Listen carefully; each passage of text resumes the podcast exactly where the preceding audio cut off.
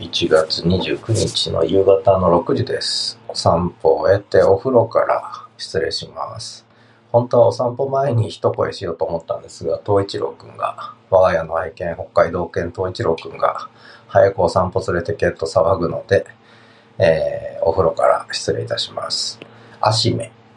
アシンメトリーですね。アシメって訳すそうですね。ファッションでも使われるそうですけど、何がアシメかというと、最近、左側の髪の毛が増えてきて、右側の髪の毛が薄くなってきて、まあ、60の還暦じじいですので、髪はだいぶ薄くなったんですが、で、最近髪伸ばしてるんですけど、なぜか左側だけが髪が増えて、右側が薄くなる。これはきっと、右脳を使わずに左脳ばっかり使ってるからかなと思ってます。右脳を使いたい。ではまた。